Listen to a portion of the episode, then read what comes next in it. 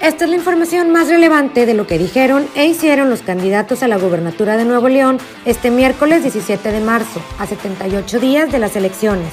Buscando apoyar a la reactivación económica, el candidato de Movimiento Ciudadano a la gubernatura, Samuel García, aseguró que de ganar la elección crearía una veda administrativa de dos años para las pequeñas y medianas empresas.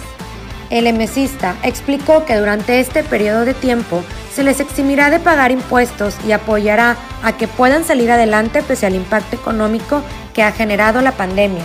Estar a los empresarios, a los negocios, a las pymes, las que se vayan a crear o revivir del COVID, no las vamos a molestar en dos años. Va a haber una simplificación administrativa completa, digital, ventanilla única, ni una vuelta más. No les va a caer salud, ni les va a caer Secretaría del Trabajo. El candidato de la coalición PRI-PRD va fuerte por Nuevo León, Adrián de la Garza, presentó su plan prioritario de salud en caso de ganar la gubernatura y aseguró que se enfocará en dar prioridad a la vacunación en Nuevo León.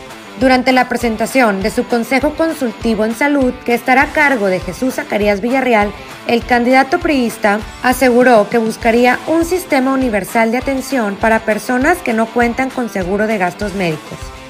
Algunas de las propuestas que estamos eh, eh, planteando es vacunación contra el COVID-19, pero al 100% de la población. Eh, es decir, no el esquema que se está dando actualmente, vamos a hacer todo lo que tengamos que hacer para poder traer vacuna y vacunar al 100% de la población, crear un sistema universal de salud para quienes no cuenten con cobertura de servicio médico.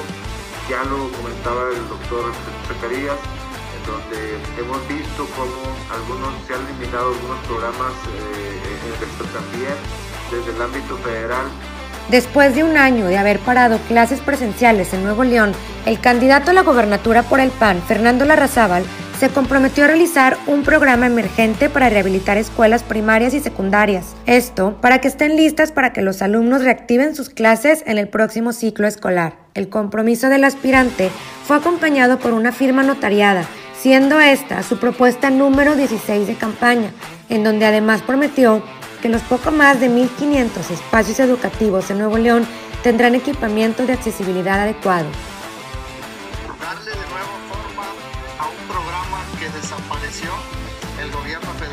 Llama Escuelas de Calidad. Este programa consiste en que padres de familia y, y profesores de cada plantel educativo van a hacer las necesidades que tienen y el gobierno del estado va a poner dos pesos por cada peso que pongan a las necesidades de esa escuela para generar mejor infraestructura y equipamiento. Es un programa que fue muy noble, que se estableció en los gobiernos pasados federales, que se llamaba Escuelas de Calidad, todos los profesores lo conocen, y que simplemente desapareció un grupo de policías impidió el sueño de la candidata de la coalición Juntos Haremos Historia en Nuevo León, Clara Luz Flores, de acudir a ayudar a brigadistas que combaten el incendio de la Sierra de Santiago. Flores denunció que autoridades municipales les impidieron el paso para subir con su equipo a la sierra, donde esperaba ayudar con víveres y herramientas a los que trabajan en el combate desde anoche. Sin embargo, finalmente Flores Carrales logró hacer llegar los apoyos para los ciudadanos afectados.